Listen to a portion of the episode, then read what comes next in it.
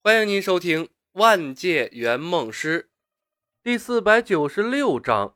没有人能全身而退。许多人不约而同的看向了说话的人。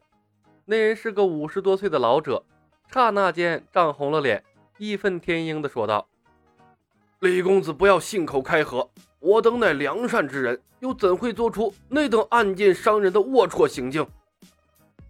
我自然知道钱塘门内好人多，但此事却是城隍知会我们的。李牧环视众人，毫不客气地卖了城隍。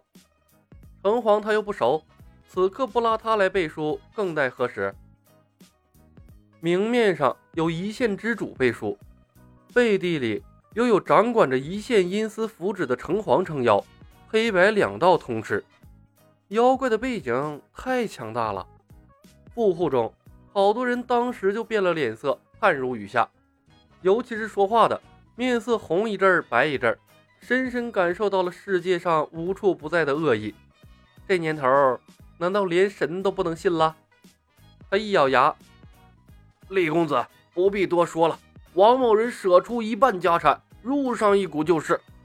我不管他人信不信得过你们，在王某人的心中，白姑娘知恩图报。”乃是千年难遇的异妖，若连你们都不信，世上还有谁能信得过？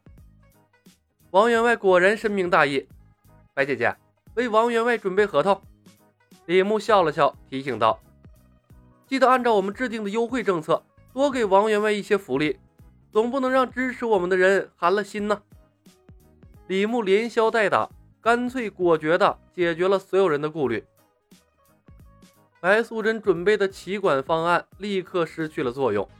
她看看用来说服富商们投资的方案，颇有些落寞，叹了一声。小白蛇把它放到了一边，无奈的冲李牧点了点头：“诸位，如果你们有顾虑，仍想观望一番，现在可以离开了。”李牧笑笑：“不过我也有句丑话，融资名额有限，等钱财筹够了，我们的融资渠道关闭。”你们怕是想进也进不来了。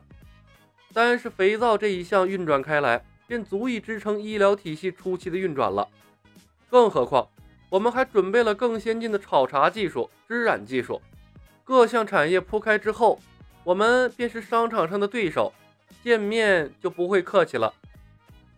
一句话，茶行、布行、染房的东家齐齐变了脸色，他们几乎在同时站了起来。白姑娘，我们也参上一股。杨知县喜笑颜开，忐忑的心放到了肚子里。果然，融资比抢钱快多了。这么一会儿的功夫，四家富户的钱便集中到了一起，丢失的官银有着落了。他美滋滋的品了口茶，鄙夷的扫过坐着的富户们，暗哼一声：“能捞银子，管他是人还是妖怪，比起本老爷。”你们道行差远了。有人起了头，接下来的融资便顺利了许多。参会的户妇或多或少都入了医疗体系的股份。他们不是愚蠢之人，这几个妖怪明显是黑白两道通吃，一个搞不定，最后吃亏的还是他们。毕竟他们以后还是要在钱塘县讨生活的，更何况。妖怪提出的经营方案的确吸引人，众多商人齐心协力，赔钱的可能性啊，着实不大。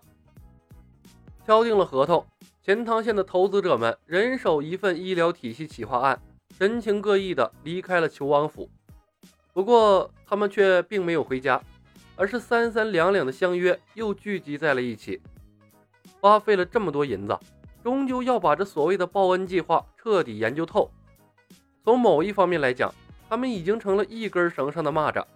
要想不赔钱，最好的方法就是为大报恩计划保驾护航、出工出力。当然，更要为自己谋划一条后路，在那些大妖怪出事之后，怎么保住自己的财富？他们离开之后，李牧给小青使了个眼色，小青会意，隐身跟了上去。二十三万五千两银子。许仙把合同上的数字总结到一起后，得舍不已，整个人都处在了一种僵直的状态。李公甫的情况也好不到哪儿去，他的眼睛直勾勾盯着那叠契约，目瞪口呆，已经好半天没说话了。两个时辰，两个时辰竟然聚集起了这么庞大的一笔财富，报恩联盟果然没骗人。从狂喜中回过神来的许仙，紧跟着便是莫名的空虚和惶恐。他抬起头来看着李小白，磕巴道：“李李兄，这么大一笔钱，万一万一赔了怎么办？”放心，钱多了想赔都难，更何况这不还有我们呢？李牧笑笑，汉文，你现在做的应该是保持一颗平常心。接下来几天，你就不要钻研医学了。资金到位之后，你来负责肥皂厂的选址、建厂，还有招工吧。当你什么时候觉得这堆钱不过就是一串数字，是你实现梦想的工具，你便真正成长起来了。那时，你才有资格主导这世上的一切。嗯。许仙懵懂的点头，问道：“我可以动用这笔钱做自己想做的事吗？”胡晓彤皱眉道：“不可。”李牧瞪了胡晓彤一眼，打断了他，笑着说道：“哈，当然可以。这笔钱本就是为你的梦想服务的，如果连你都没资格动用，别人就更没资格了。学着用他们享受生活，改善生活就是。”小彤。我们就是要让恩公为所欲为，做天底下最幸福的男人。胡晓彤想起了他的梦想，扯着嘴角讪笑了一声，不说话了。不再理会许仙，李牧看向了白素贞，笑着说道：“白姐姐，我们要做好战斗准备了。”白素贞一愣：“为什么？那些商人都精明的很，即便他们签下了协议，降妖的高人。”该来还是会来的，李牧笑道：“哼，不亲眼见证我们有自保的能力，他们不会安心出钱的。